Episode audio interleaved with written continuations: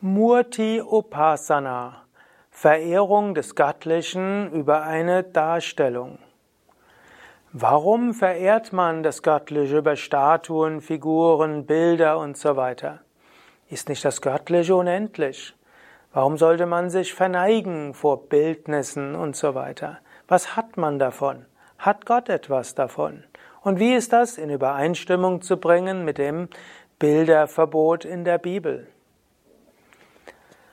Om Namah Shivaya und herzlich willkommen zu einem Vortrag im Rahmen des Bhakti Yoga, Teil der Yoga Vidya Schulung. Mein Name Sukadev von www.yoga-vidya.de. Im Bhakti Yoga gibt es verschiedene Aspekte und verschiedene Richtungen. Du kannst Gott abstrakt verehren, du kannst die Bhakti-Techniken kannst du nutzen, auch im Rahmen einer christlichen Religion, im Rahmen einer muslimischen Religion und so weiter. Die Verehrung und die Hingabe und äh, Gebet und äh, spirituelles Singen und so weiter finden wir in allen Religionen. Bestimmte Teile des Bhakti sind wiederum in bestimmten Religionen besonders stark. Und die Tradition, in der ich lehre, ist eine Tradition, wo Bhakti Yoga auch Murti Upasana umfassen kann. Murtis sind Darstellungen, wörtlich heißt Murti Verkörperung oder auch Bildnis und Upasana heißt Verehrung. Murti kann zum Beispiel sein eine Statue. Es gibt dabei Statuen aus Metall, es gibt Statuen aus Holz, es gibt Statuen aus äh, Stein. Murti kann aber auch ein Bild sein, zum Beispiel Bilder der Götter und Göttinnen, Bilder der Meister. Als Murti kann man aber auch Bildnisse nehmen oder auch im Sinne von Symbole. Zum Beispiel bei den Christen gibt es oft das Kreuz als spirituelles Symbol. Oder bei den Moslems ist ein spirituelles Symbol der Halbmond. Man kann auch die Heilige Schrift als Murti ansehen. So ähnlich zum Beispiel im Judentum wird die Torah verehrt. Sie wird, wenn sie gelesen wird, die wird nicht einfach so gelesen, sondern in der Synagoge wird die Torah mit großer Ehrerbietung angesehen. Im Islam sind einzelne Koranverse sehr wichtig. Der Koran wird mit großer Ehrerbietung behandelt. Oder es gibt auch in der Naturspiritualität, dass das Göttliche verehrt wird über heilige Quellen oder einen heiligen Baum oder auch einen heiligen Berg. Im Grunde genommen ist das Prinzip das gleiche. Du verehrst das Göttliche, das ewig, unendlich und überall ist, über ein bestimmtes Symbol. Der menschliche Geist braucht meistens etwas Konkretes. Der menschliche Geist denkt in Worten und in Bildern und der Geist hat etwas nach außen gerichtetes. Wenn du Gott verehren willst, das fällt leichter, wenn du eine Repräsentation, ein Symbol Gottes hast. Und im Grunde genommen wirst du feststellen, du findest das in allen Religionen, selbst wenn es das formale Bildverbot gibt. Im Yoga kennen wir besonders die Verehrung der, des Göttlichen über Darstellungen des Göttlichen als konkrete Symbole. Wir haben hier zum Beispiel Ganesha, tanzender Ganesha, und es wird angenommen, dass wenn du dieses Bild hast und darüber meditierst oder damit meditierst, vor dem Altar hast, vielleicht sogar dich vorher verneigst, vielleicht eine Kerze davor schwenkst, dann wird diese Murti auch aufgeladen mit Prana, mit spiritueller Kraft. Wenn du also einen Altar hast und dort Figuren hast, die sind natürlich zuallererst, sind zuallererst einfach Metall oder Stein oder Holz. Aber indem du Verehrung dort hast, manifestiert sich das Göttliche besonders. Es wird angenommen, dass dann diese Murtis aufgeladen werden mit Prana. Und es gibt ja auch so etwas wie Aurafotografie. Da habe ich auch schon so einige Versuche mitgemacht. Wenn du eine Fabrik neue Murti hast und damit eine Aurafotografie machst, dann gibt es eine bestimmte Ausstrahlung. Wenn man dort zum Beispiel eine Puja mitgemacht hat oder ein Arat, schon ein Arati und danach wieder eine Aura-Fotografie macht, dort gibt es ein großes Strahlen und Leuchten und die Aura wird sehr viel stärker. Oder auch, man kann ein Pendel nehmen und wenn du mit einem Pendel über eine normale, also eine Fabrik neue Murti bist oder auch eine vom Handwerker kommt, bei Handwerkern in Indien sind oft solche, die schon spirituelle Kraft haben. Wenn du eine Murti hast, die wo du hundert nebeneinander gesehen hast, die sind typischerweise auch in Indien aus der Fabrik, und dabei ein Pendel drüber gibst, da gibt's nur geringe Ausstrahlung und Ausschläge. Aber wenn du dort eine, ein Ritual gemacht hast oder schon wenn du eins, zweimal vor der Murti meditiert hast, dich verneigt hast, Kerze geschwungen hast, noch mehr, wenn du eine Puja oder ein Arati mitgemacht hast, und dann das Pendel drüber hältst, dann hat es sehr große Ausschläge. Also durch Murti Upasana, Verehrung des Göttlichen über die Murti, wird diese Murti aufgeladen mit spiritueller Kraft, mit Prana. Und das wiederum ist etwas sehr Gutes. Wenn du einen Altar hast, dort Murtis hast, dann geht von dort, auch wenn du nicht da bist, eine spirituelle Schwingung aus. Diese Murtis werden wie zu Instrumenten des Göttlichen. Es wird eben sogar gesagt, Sie werden zum Sitz des Göttlichen. Und so kannst du dir vorstellen, dass dieses Göttliche, das allgegenwärtig, allmächtig, allwissend ist, sich besonders manifestiert über die Murti.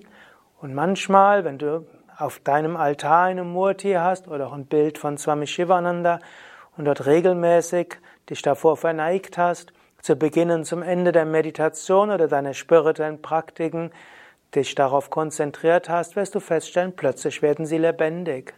Plötzlich spürst, siehst du ein Licht, plötzlich spürst du dort, wie dort ein bestimmtes Lächeln, eine Kraft ausgeht. Und manchmal kann es sogar sein, als ob du eine Stimme hörst, die von dieser Murti ausgeht und dich mit spiritueller Kraft verbindet. So ist also Murti Upasana, Verehrung der Murti, eine Weise, mit Gott in Verbindung zu treten. Man könnte auch sagen, die Murti wird so etwas äh, wie ein Smartphone. Hm? Wenn, eventuell hörst du mich ja jetzt gerade über Smartphone oder du siehst auch das Video über Smartphone oder iPhone. Jetzt bin ich in dem iPhone, in dem Smartphone. Natürlich nicht. Aber könntest du mich hören ohne Smartphone und iPhone? Ja, wenn du jetzt bei Yoga Vidya wärst, im am, ich glaube, 19. Juli 2017 da beim Svadhisthana-Raum wärst. Bist du aber vermutlich nicht, außer Nanda hinter der Kamera. Ansonsten, warum kannst du mich jetzt hören? Weil dort ein Instrument ist, über das letztlich ich jetzt sprechen kann oder du dieses hören kannst und sehen kannst, was ich dort sage. Das, was ich sage, ist eigentlich schon da. Ich habe es ja schon gesagt. Und es ist auch irgendwo auf irgendwelchen Servern schon längst gespeichert. Aber du brauchst letztlich das Smartphone, um das zu sehen und zu hören in Zeit und Raum. Ähnlich, Gott ist unendlich und ewig. Gott wohnt in allen Wesen. Aber um dieses unendliche und ewige Göttliche zu erfahren, hilft es, eine Murti zu haben.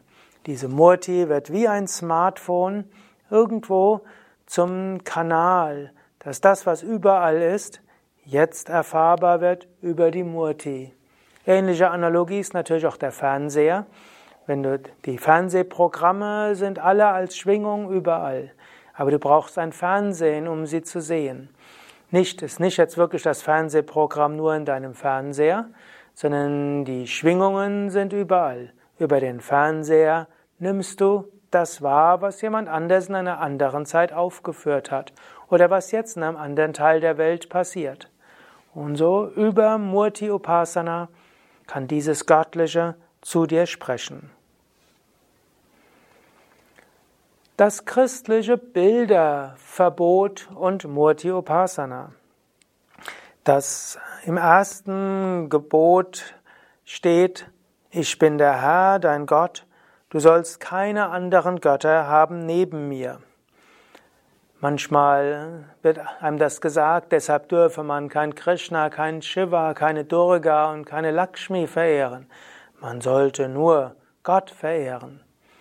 Meine, meine Antwort dort wäre, auch im Yoga gehen wir nur von einem einzigen Gott aus. Es gibt nur ein Göttliches an sich. Aber dieses Göttliche kann verschiedene Namen und Formen annehmen. Du solltest nicht denken, dass Lakshmi jemand anderes wäre als Krishna oder Durga. Und ich würde dieses Gebot, du sollst keine anderen Götter haben, neben mir so interpretieren. Stelle dir nicht vor, dass andere Manifestationen Götter, Gottes etwas anderes sind als der eine Gott. Und auch in der Bibel oder im Christentum gibt es ja Gott Vater, Gott Sohn, Gott Heiliger Geist. Es gibt nur einen Gott, aber dieser Gott kann im Christentum drei Formen annehmen, Gott Vater, Gott Sohn, Gott Heiliger Geist. Im Judentum hat dieser eine Gott verschiedene Namen. Er wird genannt Adonai, er wird äh, genannt äh, Zebaoth und er hat noch viele andere Namen. Und jeder Name Gottes im Alten Testament oder in der jüdischen Bibel im Tanach steht für einen anderen Aspekt des Göttlichen. Ähnlich kann man es auch im Islam sehen.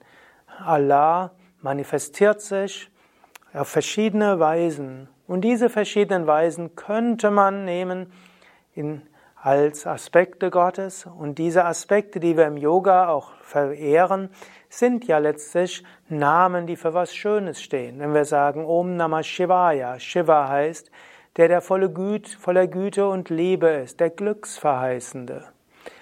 Oder Narayana, der, der in den Herzen aller Wesen wohnt. Oder auch Krishna, der Geheimnisvolle.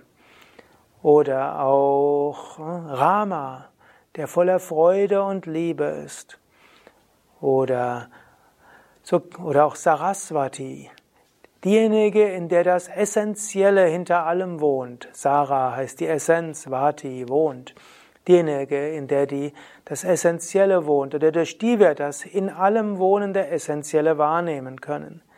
Als solches, wenn du Om Namah Shivaya sagst, sagst du, ich verehre die Liebe und die Güte überall. Oder Om Namo Narayana, ich verehre Gott, der in den Herzen aller Wesen ist. Om Namo Bhagavate Vasudevaya. Ich verehre Gott, der sich als Licht in allen Geschöpfen manifestiert. Und so weiter. Es gibt auch noch die Aussage, vielleicht noch etwas, du sollst neben mir keine anderen Götter haben. Die erste Interpretation wäre nämlich, stelle dir, sei dir bewusst, alle Namen des Göttlichen sind nur die Verkörperungen des gleichen Göttlichen. Zweite könnte man sagen, du sollst keine anderen Götter neben mir haben, du sollst nichts anderes verehren als Gott. Und Menschen verehren ja vieles. Jesus hat ja auch mal gesagt, du kannst keinen zwei Herren dienen, du kannst nicht Gott und dem Mammon dienen. Und ich glaube, da ist der Schlüssel dahinter. Du solltest nicht Gott verehren und Geld verehren und einen Fußballverein verehren und äh, Popstars verehren. Aber wenn du dir vorstellst, dass ein Künstler letztlich eine Manifestation des Göttlichen ist. Kannst du Respekt haben vor dem Künstler, der so schön singt oder so schön malt, als Manifestation des Göttlichen. Und wenn du die Begeisterung im Fußballstadion nimmst, als die Begeisterung letztlich die Menschen ist für Gott, kannst du auch das genießen. Und wenn du auch den Beruf und das Geld als Manifestation des Göttlichen, als Lakshmi siehst, kannst du das auch machen. Aber du solltest dir nicht vorstellen, dass du zum einen Gott dienst, zum anderen dem Gelderwerb dienst, zum dritten diesen Dienst und so weiter. Wenn du Gott erfahren willst, dann soll dein ganzes Leben dem Göttlichen gewidmet sein. Ich interpretiere diese Aussage, du sollst keine anderen Götter neben mir haben, dass dein ganzes Leben ausgerichtet sein soll auf das Göttliche. Und was alles dir wichtig und wertvoll ist, nimm es alles unter das Thema des Göttlichen. Aber das Göttliche selbst hat so viele Namen und Formen und so weiter. Oder im dieses erste Gebot wird ja noch etwas genauer beschrieben, zum Beispiel Exodus 20, Vers 1 folgende. Dort steht dort, äh, Du sollst dir kein Bildnis machen und keine Darstellung von irgendwas am Himmel oben auf der Erde unten oder im Wasser unten auf der Erde. Du sollst dich nicht vor anderen Göttern niederwerfen und dich nicht verpflichten, ihnen zu dienen. Hier würde ich eben sagen, mach dir kein Bildnis im Sinne von, stell dir nicht vor, dass Gott so und so ist. Gott ist letztlich unergründlich. Gott ist nicht beschreibbar. Gott ist nicht verstehbar. Du kannst dir, du kannst dir Bilder machen. Du kannst Gott verehren in den Murtis. Ist mindestens meine Meinung. Aber stelle dir nicht vor, dass Gott so aussieht wie ein Elefant mit einem Elefantenrüssel. Stell dir nicht vor, dass Gott ein Tänzer ist, sondern sei dir bewusst, das sind Symbole. Aber du weißt, ich verstehe Gott nicht wirklich. Ich würde sogar so weit gehen, stelle dir nicht genauer vor, wer Gott wirklich ist und was Gott wirklich ist, sondern was auch immer du sagst, sei dir bewusst, es ist eine Arbeitshypothese. Gott ist nicht begreifbar intellektuell, Gott ist nicht äh, in Worte zu fassen, Gott ist jenseits von allem. Erkenne, Gott ist allgegenwärtig, allmächtig, allwissend. Und um Kontakt zu Gott aufzunehmen, um Gott zu spüren, seine Liebe zu spüren und deine Liebe Gott darzubringen, helfen diese Murtis. Ja, das sind jetzt mindestens ein paar Anregungen von mir, wie du diese Murti Upasana, Verehrung Gottes über Statuen und auch über Bilder in Übereinstimmung bringen kannst mit dem sogenannten Bilderverbot, in den verschiedenen monotheistischen Religionen, Judentum, Islam und Christentum, und auch wie du die scheinbaren Polytheismus im Hinduismus verbinden kannst mit dem Monotheismus dieser großen Religionen. Und wie gesagt, im Yoga gehen wir nur von einem Göttlichen aus und nicht von vielen. Der Vorwurf des Polytheismus trifft es gar nicht. Und gerade im Christentum gibt es auch Gott Vater, Gott Sohn, Gott Heiliger Geist. Und genauso könnte man es auch anders einteilen in Brahma, Vishnu, Shiva und so weiter. Und selbst in Religionen wie, Christen, wie Judentum und Islam, die ja sehr weit gehen mit dem Bilderverbot, wird doch ein Symbol Gottes verehrt, nämlich in Form der Heiligen Schrift, Torah oder Koran, in Form von Koranversen oder in Form von Symbolen, wie zum Beispiel der sechszackige Stern oder auch die Menora, also der ne, siebenarmige Leuchter oder eben auch im Halbmond oder eben auch in einer Moschee. Letztlich egal welche Religion, so wie es zum Bhakti geht, zur Gottesverehrung, der Mensch braucht Symbole und der Mensch will beten, Gottes Gegenwart erfahren, um schließlich von einer konkreten Gottesvorstellung irgendwann zu verschmelzen mit dem einen unendlichen Göttlichen, jenseits zu gehen von allem Sinnlichen, allem Intellektuellen. Om Savamangalamangalye Shive Sarvata Sadike Sharanye Trambake Gauri Narayani Namostute, Narayani Namostute. Om Shanti, Shanti, Shanti. Om Bolo Satguru Shivananda Maharaj Ki Jai.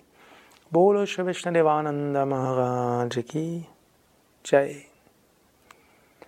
Ja, soweit einige Anregungen zu Murti Upasana und Bhakti Yoga.